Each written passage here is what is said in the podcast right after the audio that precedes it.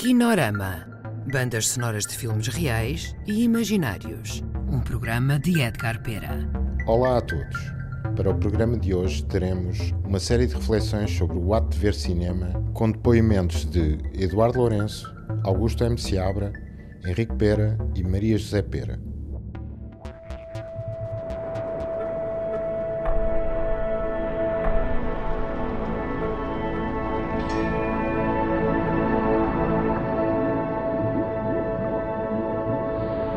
Espantar-se é interrogar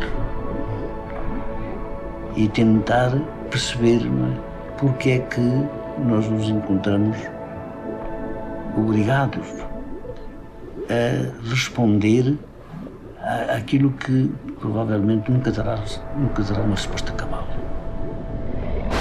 O espanto é a experiência fundamental da humanidade.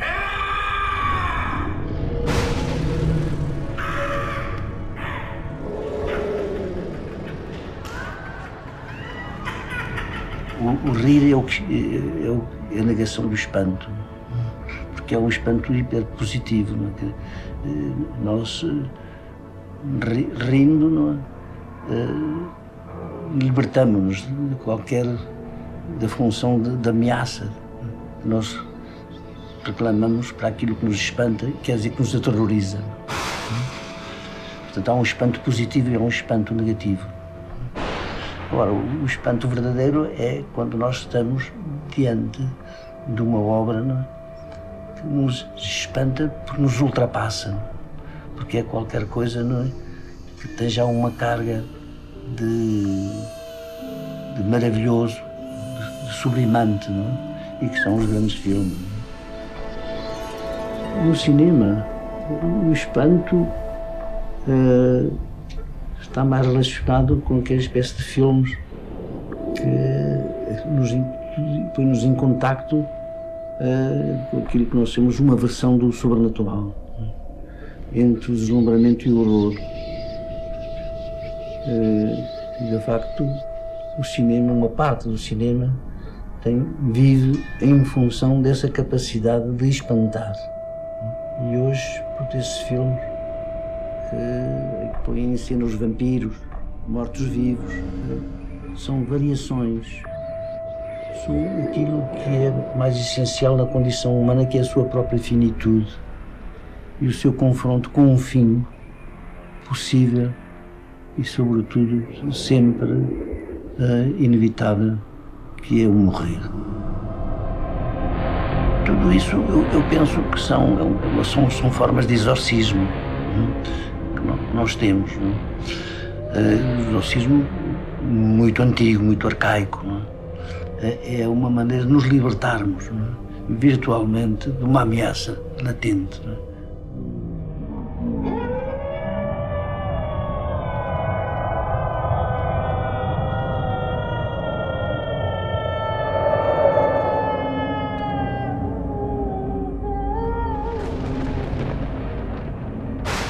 Os meus favoritos pessoais são tudo filmes fortemente espectrais, filmes habitados pela morte, pelos fantasmas, pelas idas e voltas no tempo, pelo amor e pela necrofilia. A minha relação mais profunda com o cinema tem a ver com o lado espectral, com a hipótese de estarmos em contacto com os mortos que amamos, de transcendermos a nossa transitoriedade uh, humana, de entrarmos numa outra condição.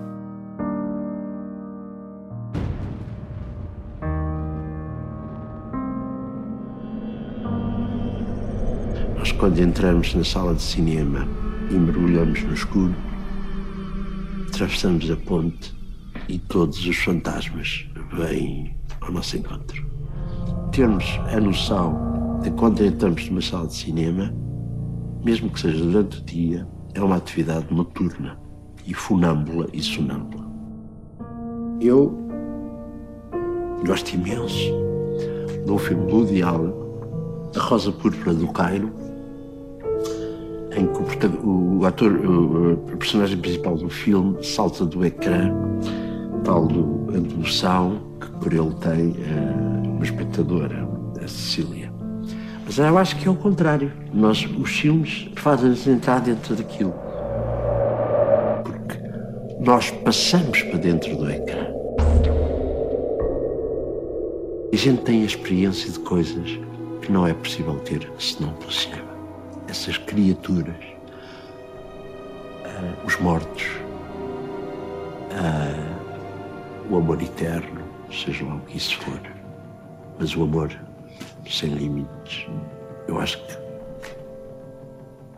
só a presença sensorial do cinema é que nos permite plenamente ter a percepção de até onde pode ir o nosso imaginário.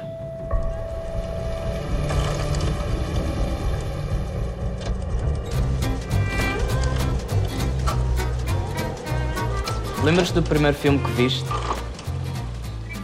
O último filme? O primeiro que viste? Na minha vida? Sim. Devia ser de cowboys, porque os meus irmãos levavam-me sempre a, a esses filmes que eu não gostava nada. Que tipo de cenas é que gostavas mais? Eu gostava muito quando elas dançavam. Musicais, gostava muito de musicais.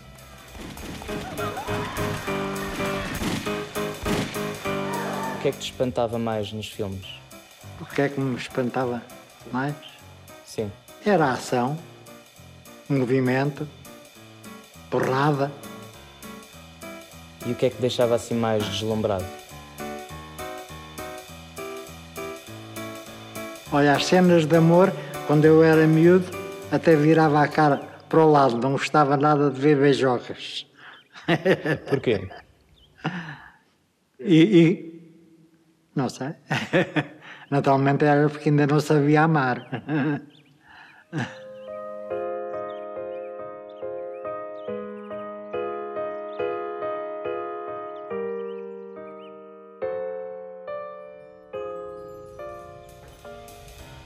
Ah, quando cheguei à adolescência íamos para um cinema em, em Campo Livre, que era o que ficava mais perto do portão, e sentava-me na primeira fila, que era a geral, ser mais baratos e de vez em quando levavam um empurrão para dar lugar ao outro.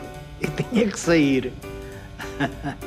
Íamos também no carnaval, fazíamos saquinhos com milho e ia a tirar os sacos uns aos outros. Era um grande gozo. E houve uma ocasião que a minha mãe matou uma galinha, cortou-lhe o pescoço e levámos o pescoço da galinha para para o cinema na altura do carnaval. De forma que atirámos o pescoço da galinha lá para o outro lado e às duas, três, houve alguém que retribuiu e atirou para o sítio onde estava o meu irmão. E ele disse, é pá, até tiram para aqui cabeças de galinha.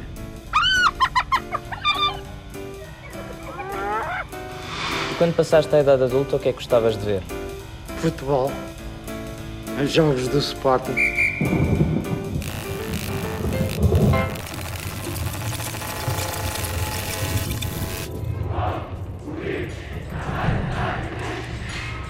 Depois do 25 de Abril, lembras-te de algum filme?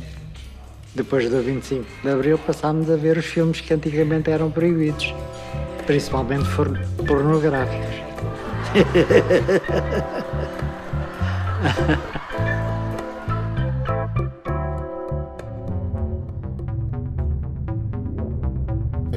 de ouvir banda sonora do Espectador Espantado, misturas de som Vasco Carvalho.